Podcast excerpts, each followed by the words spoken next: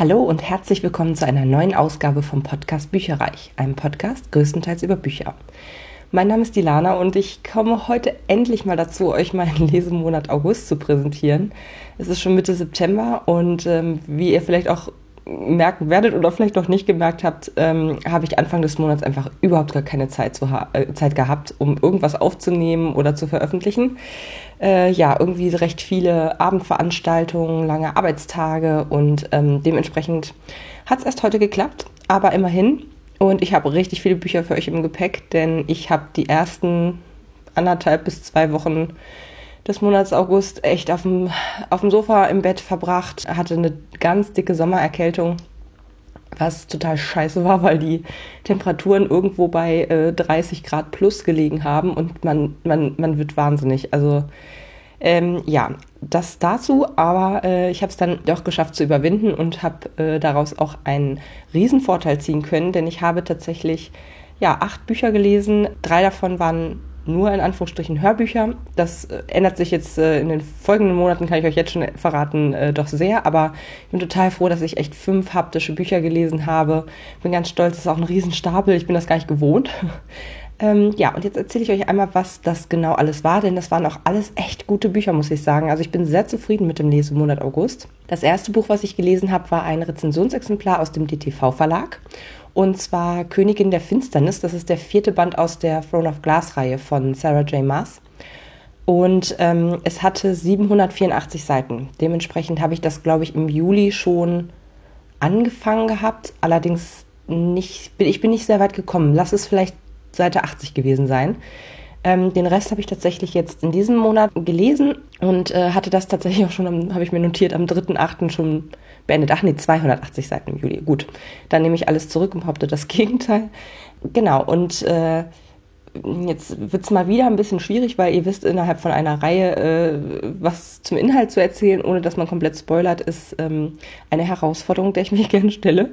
Also man kann sagen, dass die Hauptperson Selina nach Rifthold zurückgekehrt ist, wo ihre Magie allerdings nicht so funktioniert und sie muss gegen sehr mächtige Gegner ankämpfen und ein Mittel finden gegen eine ja, gefährliche Armee, die gerade im Entstehen ist.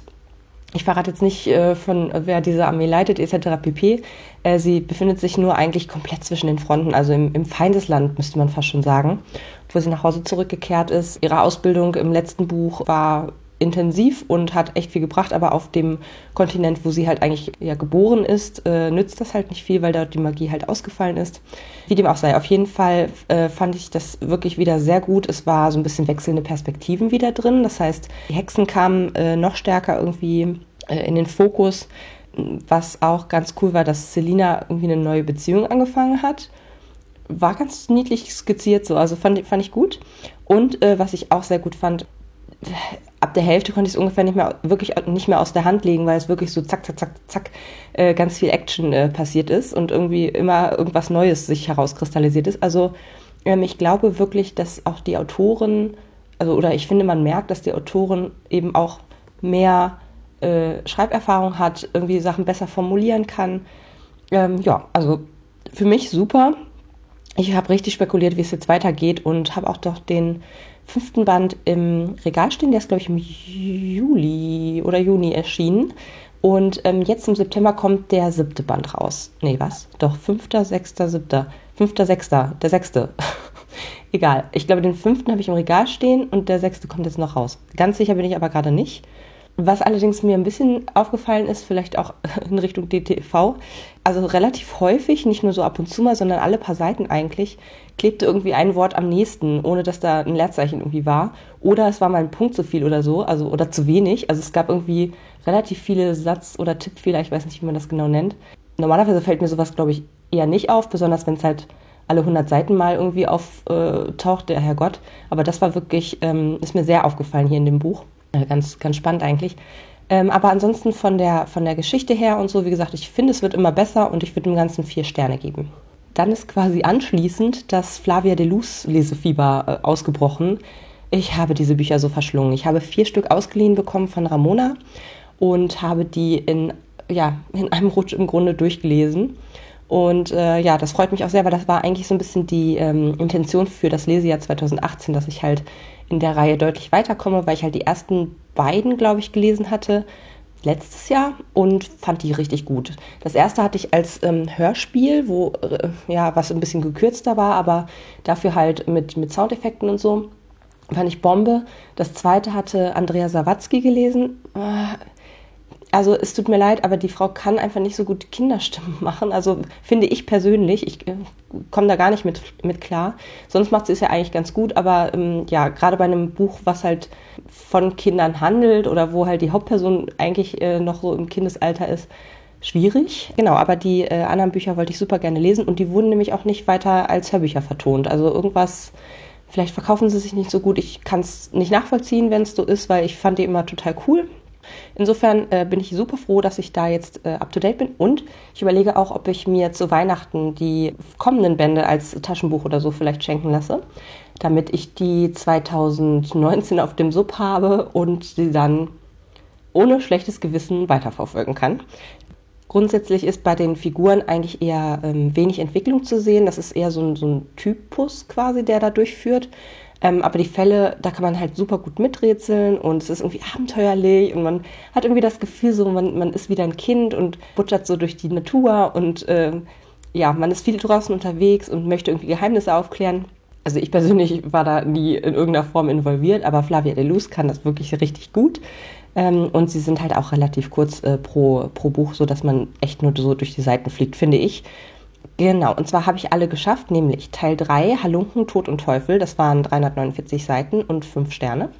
Die Story ist quasi, dass eine Wahrsagerin vom fahrenden Volk auf dem ja, Grund und Boden von Buckshaw, also dem, dem Haus, wo sie drin wohnt, beinahe umgebracht wird. Und kurz darauf baumelt eine Halunkenleiche vom äh, Brunnen Poseidon, also von so einer Statue von Poseidon, der halt bei denen im Brunnen äh, steckt. Äh, warum? Also da muss Flavia dann äh, ermitteln dann der Teil 4 hieß Vorhang auf für eine Leiche, hatte 315 Seiten und ähm, die Story fand ich richtig cool. Und zwar wird über Weihnachten ein Film auf Buckshaw gedreht. Ich kann dieses äh, Anwesen nicht aussprechen. Und ja, alle stehen natürlich Kopf. Ne? Äh, große Filmleute, die da hinkommen, die ganzen Dorfbewohner kommen und wollen auch mal lunzen und so. Ähm, das war irgendwie ganz, ganz charmant auch weil es eben über Weihnachten ist. Äh, als Nebenhandlung ist auch unter anderem, dass Flavia versucht, den Weihnachtsmann zu fangen, weil der muss ja durch mindestens einen von den Kaminen und äh, hat dann so eine Art, äh, entwickelt dann in ihrem chemischen Labor so eine Art Superkleber. Richtig lustig.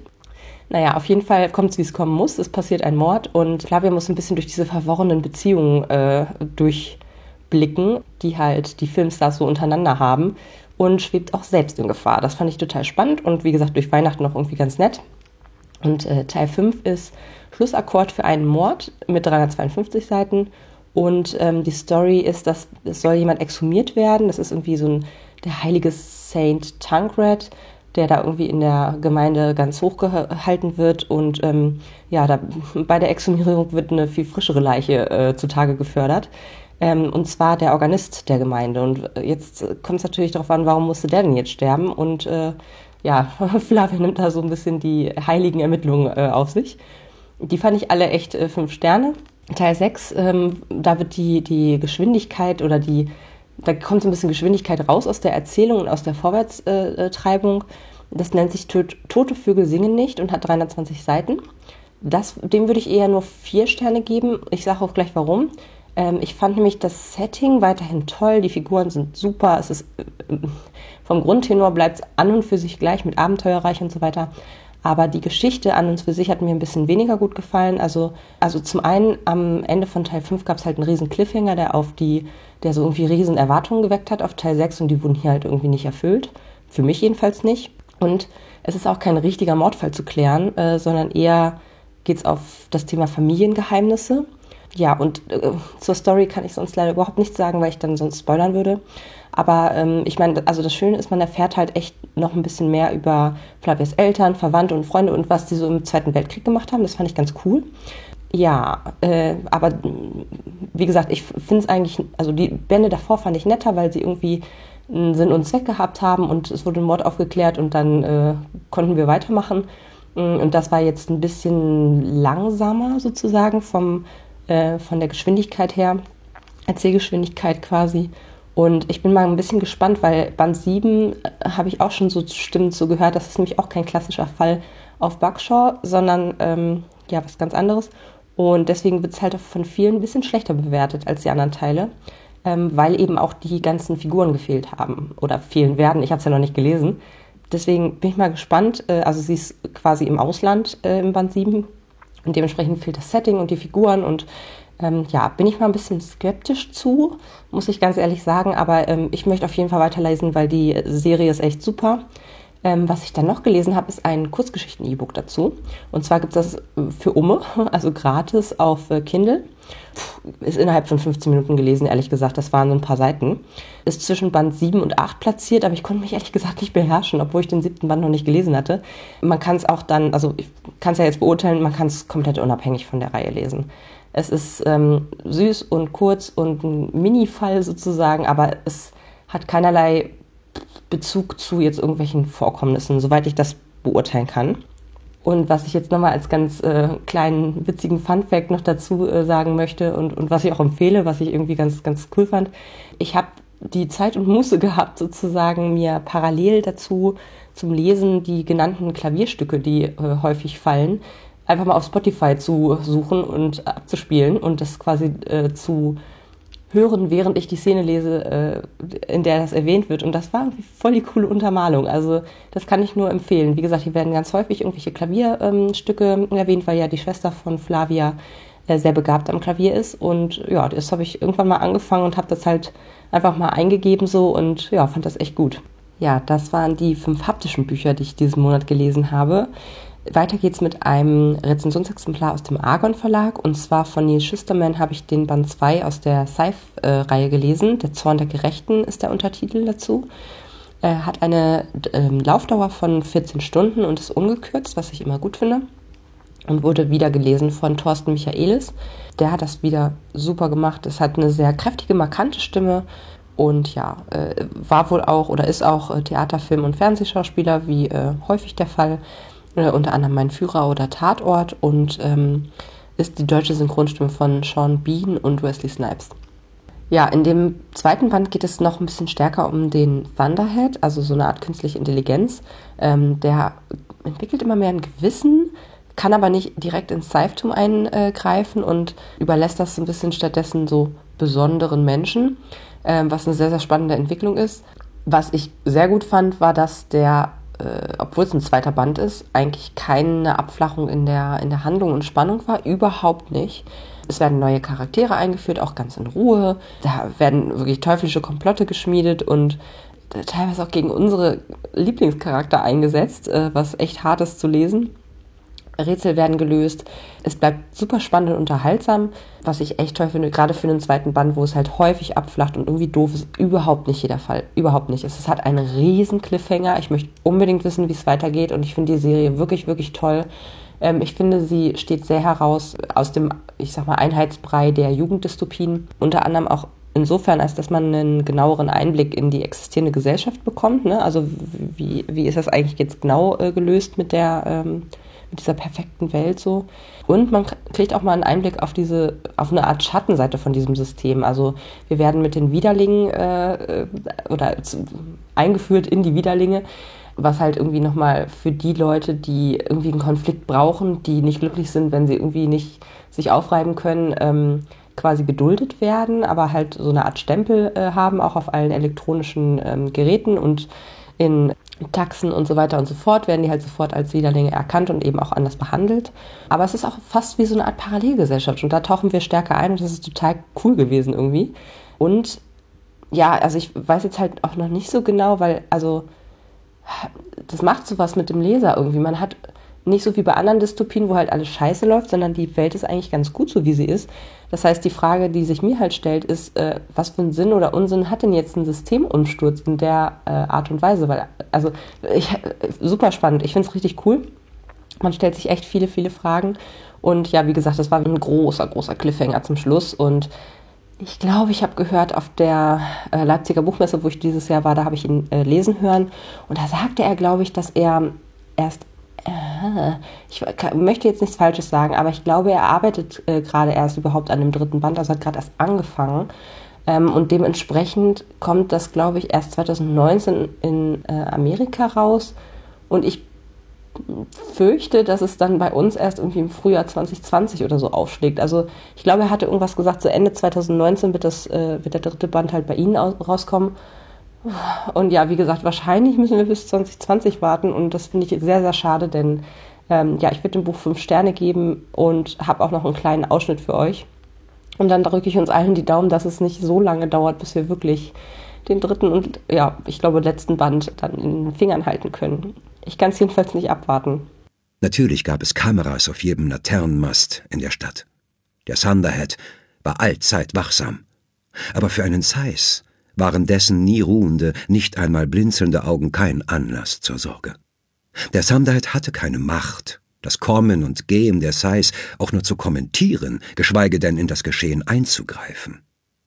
Der Thunderhead war der ultimative Voyeur des Todes. Aber es musste mehr sein als das kontrollierende Wesen des Thunderhead, das Brahms Instinkt alarmiert hatte. Sais lernten ihre Wahrnehmung durch Training zu schärfen. Die Zukunft konnten sie nicht vorhersehen, doch fünf hochentwickelte Sinne wirken zusammen wie ein Sechster. Oft reichte ein Geruch, ein Geräusch oder ein flüchtiger Schatten zu unbedeutend, um ihn bewusst wahrzunehmen, dass sich einem gut ausgebildeten Thais die Haare sträubten dann war ich ganz erstaunt von mir, dass ich noch ein äh, Hörbuch mal eben so äh, mit durchgehört habe. Und zwar war das Thalamus von Ursula Poznanski. Das ist ein Rezensionsexemplar aus dem Hörverlag gewesen, äh, zwölf Stunden, ungekürzt und wiedergelesen von Jens Wawrczyk. Ich lese mal kurz vor, was hier über ihn äh, steht. Ähm, Jens Wawrczyk ist in Dänemark geboren, erhielt seine Schauspielausbildung in Hamburg, Wien und New York. Seitdem ist er regelmäßig auf der Bühne zu sehen und hat seit seinen Anfängen beim NDR Kinderfunk in unzähligen Hörspielen mitgewirkt. Seit 1979 ist er Teil des Kulttrios Die drei Fragezeichen. In seiner eigenen Hörbuchedition Audoba widmet er sich außergewöhnlicher und in Vergessenheit geratener Literatur, unter anderem den Romanen, die der große Sir Alfred Hitchcock verfilmt hat. Jens Wawrczyk wurde sowohl als Schauspieler als auch als Hörbuchinterpret mehrfach ausgezeichnet. 2016 erhielt er den Sonderpreis des Deutschen Hörbuchpreises. Sein gesangliches Können stellt er auf seinem Soloalbum Lost in Filmsongs unter Beweis. Ich finde es echt eine coole Info, gerade auch das mit diesem, ähm, ja, mit seiner Hörbuchedition. Ganz spannend eigentlich. Den Roman selber, also Thalamus, musste ich einfach sofort lesen. Der ist, glaube ich, auch erst im ich weiß nicht, August auch erst rausgekommen, glaube ich fast. Die Story ist, dass äh, unser Protagonist Timo äh, mit dem Roller verunglückt, äh, als er auf dem Weg zu seiner Freundin ist und die Straße ist ganz nass und so und ja, Riesenunfall. Dann wacht er auf und ja, ist im Grunde mm, wie nach einem Schlaganfall, er muss alles neu lernen. Das heißt, ähm, er hat zwar in seinem Kopf irgendwann schon auch wieder Sprache, aber ähm, kann sich halt nicht mehr, kann sich nicht so richtig artikulieren muss auch wieder gehen lernen und essen lernen und das ist alles super mühsam und ähm, er ist also quasi dann oder er wird in eine Spezialklinik ähm, gebracht äh, von, von oder auf Anraten des Arztes und soll dort eben äh, rehabilitieren und äh, merkt dann relativ schnell, dass die Patienten dort sich irgendwie nachts ganz anders benehmen als tagsüber. Unter anderem steht einfach mal der, ich sag mal, Wachkoma-Patient, der mit ihm auf dem Zimmer liegt, nachts auf und läuft durch die Gänge und kann sprechen während er tagsüber echt total dahin vegetiert. Und dann beginnt Timo auch noch so Stimmen in seinem Kopf zu hören und die wissen viel mehr als er. Also was ist denn da eigentlich los in dieser Markwaldklinik? Und ich muss wirklich sagen, mit äh, Poznanski hat man manchmal auch so, na, Griff ins Klo würde ich nicht sagen, aber manchmal so ähm, Bücher, wo man sagt, ja, okay, äh, das und das hat mir aber überhaupt nicht gefallen. Und hier muss ich sagen, war es eine super Story, weil es halt komplett also nicht ins, nicht ins Fantasievolle, nicht ins Übernatürliche quasi geschwappt ist, sondern alles irgendwo plausibel ist und man sich das irgendwie gut vorstellen kann. Was ich auch ganz cool fand, war, dass die Figuren untereinander echt ein tolles Gemeinschaftsgefühl haben. Also es wird nicht nur besch beschrieben und auch, glaube ich, äh, recht eindrucksvoll beschrieben, wie so eine Rehabilitation irgendwie aussehen kann. Also wie krass das eigentlich ist, wenn man Sachen wieder lernen muss, die man denkt schon seit Ewigkeiten zu kennen und zu können. Ähm, das fand ich echt sehr, sehr einfühlsam gemacht. Aber auch die anderen Leute, die eben dort mit auch äh, äh sind, super. Also da gibt es Leute, die ihn sofort unter die Fittiche nehmen und irgendwie äh, mit dem Rollstuhl ihn einfach mopsen und so. Also ähm, da entspannen sich echt schöne Freundschaften und, und tolle Charaktere, die dabei sind. Und die Auflösung fand ich auch sehr, sehr äh, plausibel. Ähm, auch wenn das ganz zum Schluss, also das Ende wirklich relativ schnell abgewickelt wurde. Dann, äh, was ich auch noch irritierend fand, war, dass diese Freundin, zu der Timo zu Anfang äh, unbedingt hin wollte in der Geschichte, sonst eigentlich gar keine äh, weitere Relevanz mehr hat. Komisch, aber ja, im Grunde wahrscheinlich war das nur so ein bisschen der Katalysator. Irgendwas, irgendwo musste er hinwollen und äh, ja, das fand ich ein bisschen komisch äh, und auch irgendwie für das Alter auch nicht unbedingt angemessen. Also der ist glaube ich, 17 gewesen und sie dann wahrscheinlich auch oder um die 16 oder so. Und ich kann mir halt einfach nicht vorstellen, oder ich fand es jetzt nicht plausibel, dass sie jetzt gar nicht ihn mal besuchen gekommen ist. Ich glaube, mit 16 kriegt man das schon hin, dass man äh, auch da drüber steht und zumindest einmal zu Besuch kommt. Aber wie gesagt, das äh, war wahrscheinlich äh, ein kleinerer Fehler oder ein, eine kleinere Schwäche des Buchs, die aber im Grunde total egal ist. Ähm, ich fand das echt super geschrieben, es war spannend, tolles Buch einfach. Vier Sterne würde ich dem Buch geben und habe jetzt auch noch einen kleinen Ausschnitt für euch, dass ihr auch mal ein Gefühl dafür bekommt, wie sich das so anhört. Und dann, irgendwann später, ein Ruck, fast ein Schlag an der Schulter. Timo öffnete mühsam die Augen. Licht. Und da war jemand, saß an seiner Bettkante und musterte ihn mit versteinerter Miene. Blonde Locken, an der rechten Seite abrasiert, blaue Augen und ein Tattoo am linken Unterarm. Eine Schlange, die sich um die Erdkugel wand. Na, bist du wach? Er sprach sogar. Magnus sprach. Und zwar klar und deutlich. Von wegen Gemüse. Karl hatte sich geirrt. Magnus war in viel besserem Zustand als Timo. Hm? Der blondgelockte Kopf legte sich schief. Du hörst mich. Nicht wahr? Und verstehst mich auch? Er hielt einen Moment inne, als horche er in sich hinein. Timo tastete mit seiner rechten Hand nach dem Kästchen mit dem Notfallknopf. Das hier war eine Sensation. Magnus war buchstäblich über Nacht geheilt. Das mussten die Ärzte sehen. Mit einer blitzartigen Bewegung schnappte sein Bettnachbar sich das Kästchen. Ach nein. Das lassen wir lieber. Er lächelte. Und überhaupt. Das kleine Gespräch hier bleibt unter uns. Das letzte Buch aus dem Lesemonat August war Missing. Niemand sagt die ganze Wahrheit von Claire Douglas. Ist auch ein Rezensionsexemplar aus dem Hörverlag gewesen und ist acht Stunden lang und gekürzt. Muss ich aber sagen, habe ich in dem Fall ausnahmsweise mal überhaupt nicht gemerkt oder auch nicht zu bemängeln. Ja, tat dem Ganzen sehr gut. Gelesen ist das beide von den, ich finde, eigentlich mit die besten Sprecherinnen in Deutschland. Ähm, das ist Kathleen Garlich und äh, Laura Mehr. Und zu den beiden würde ich jetzt einmal kurz was vorlesen, weil ich kann es mir einfach nicht alles immer merken, aber ich habe die schon in diversen Hörbüchern gehört. Sie haben das super gut gemacht hier. Sie haben es früher auch schon super gut gemacht. Also die eine hat halt eben ein bisschen eine, eine na, was ist kindliche, aber höhere Stimme quasi, die war dann eben für die jüngere, verschollene quasi reserviert und ähm, die andere hat eben ein bisschen erwachsenere Stimme und das passt halt einfach super gut. Also die mit der ähm, eher jüngeren Stimme, Laura Mehr, äh, ist 1979 geboren in München, hat dann eine Ausbildung an der Hochschule für Musik und Darstellende Kunst in Frankfurt gemacht und hatte wohl eine Hauptrolle in der ARD-Serie Verdammt verliebt. Ja, hat diverse Leute synchronisiert. Brie Larson im Film Raum, dann hier Ashley Green als Alice Cullen in der Twilight-Reihe und so, daraus könnte man sie ähm, kennen. Dann hat sie auch diverse Leute in How I Met Your Mother irgendwie vertont. 2011 äh, hat sie dann den Deutschen Hörbuchpreis als beste Interpretin bekommen und hat zum Beispiel auch Schattengrund von Elisabeth Herrmann gesprochen.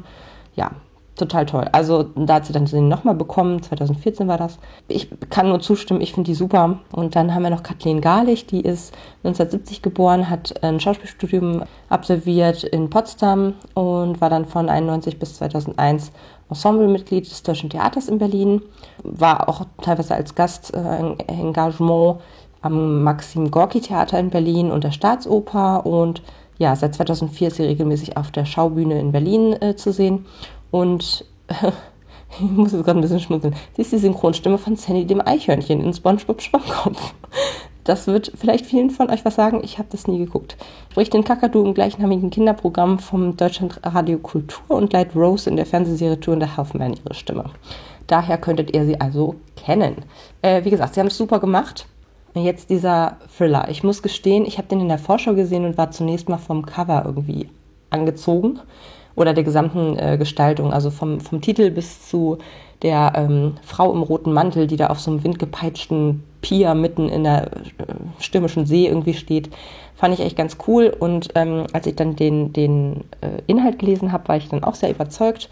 Und zwar geht es im Grunde um zwei Frauen. Die eine verschwindet, als sie 17 ist, ja, in der See auf so einem maroden Pier irgendwie und ja, wird nie aufgefunden. Und ja, 17 Jahre später war es, glaube ich, also relativ viel später wird eben ein, ein ja, so unappetitlich das auch ist, ein Leichenteil von ihr entdeckt, was in einem Schuh gesteckt hat und dementsprechend irgendwie konserviert war, beziehungsweise wo die Fische nicht so richtig rangekommen sind ähm, weil es halt so Gummi äh, oder ja, weil ich weiß nicht, wie das genau funktioniert. Auf jeden Fall konnten sie nicht daran picken und deswegen ist es äh, jetzt angespült worden. Ja, und dementsprechend ruft ihr Bruder eben ihre damals damalig beste Freundin an, dass sie halt mal vorbeikommen sollen, dass sie äh, jetzt mal irgendwie aufklären möchte, was mit ihr passiert ist und und scheinbar ist sie ja irgendwie ja, ermordet worden oder weiß der Kuckuck was. Äh, also was, was war da damals?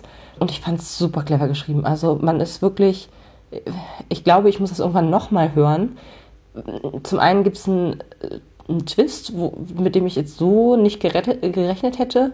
Zudem ist es, wie gesagt, so, dass man an, an manchen Stellen denkt man so zu Anfang so, ja, na klar, so und so ist das passiert. Und dann hinterher denkt man so, oh, wie clever. Die Autorin hat das, also das war kein Fehler von der Autorin, die das irgendwie äh, unplausibel beschrieben hat, sondern das hat einen anderen Hintergrund, dass das äh, so ist. Also sehr, sehr clever geschrieben und muss ich irgendwann nochmal hören, glaube ich, mit dieser Enthüllung vom, vom ersten Mal äh, im Hinterkopf, um einfach mal zu gucken, gibt es wirklich Schwachstellen im Plot? Weil das habe ich mich gedacht, als ich es das erste Mal gelesen habe, bis ich dann diesen großen Twist hatte. Und dann dachte ich so, nee, nee, Moment, das äh, hat, glaube ich, alles Hand und Fuß.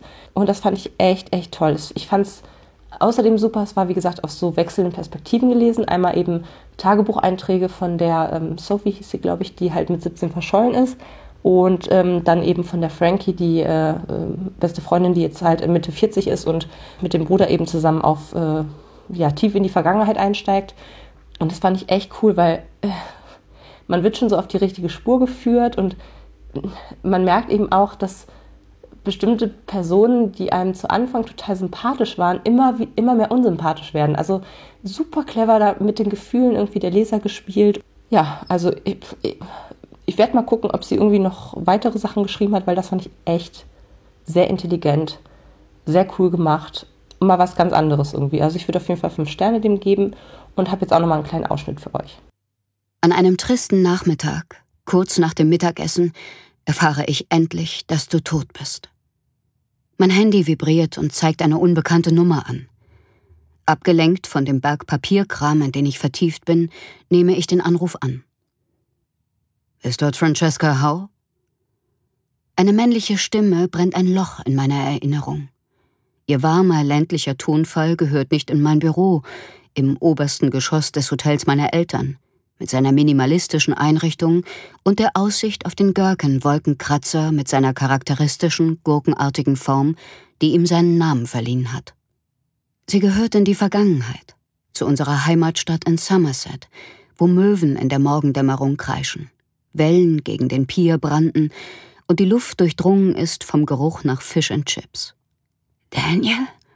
bringe ich krächzend hervor und klammere mich mit der freien Hand an den Rand des Schreibtischs, wie um mich in diesem Raum zu verankern, in der Gegenwart, damit ich nicht kopfüber in die Vergangenheit zurückgeschleudert werde. Es kann nur einen Grund geben, warum er mich jetzt, nach all diesen Jahren, anruft. Es bedeutet, dass es Neuigkeiten gibt. Über dich. Jetzt habe ich mir richtig den Mund fusselig geredet. Ich hoffe, es war trotzdem sehr unterhaltsam für euch und dass die Episode nicht zu lang wird. Mir hat es auf jeden Fall ganz viel Spaß gemacht, ähm, endlich mal darüber zu sprechen, was ich alles Tolles diesen Monat gelesen habe, weil es war eigentlich kein einziger Flop dabei, sondern wirklich tolle Sachen und ähm, eigentlich kann ich alle bedingungslos empfehlen, dass äh, ihr sie auch lest. Insofern ein sehr erfolgreicher Monat August mit acht Büchern. Ich bin voll in meinem Leseziel drin, also bislang äh, ja, gefällt mir das Lesejahr 2018 wirklich sehr gut und ich äh, wuppe einiges weg und freue mich drüber, was ich tolles lese. Dementsprechend werden wir es relativ bald wieder hören, hoffe ich jedenfalls, für den äh, Lesemonat September. Ich wünsche euch einen ganz, ganz tollen äh, Monat bis dahin und bis nächstes Mal. Tschüss! Informationen zu allen Büchern, über die ich heute gesprochen habe, findet ihr auf meiner Website www.bücherreich.net mit UE. Ihr könnt dort oder auf Facebook unter www.facebook.de slash podcastbuicherreich in einem Wort durch mit mir in Kontakt treten. Meine E-Mail-Adresse lautet buicherreich at gmail.com. Wenn ihr diesen Podcast über iTunes abonniert habt, würde ich mich riesig freuen, wenn ihr mir eine 5-Sterne-Bewertung hinterlasst. Dies ist ein privater Buch-Podcast, in dem ich nur meine eigene private Meinung wiedergebe. Wenn mir ein Buch oder Hörbuch kostenlos zur Verfügung gestellt wird, kennzeichne ich es entsprechend auf meiner Website.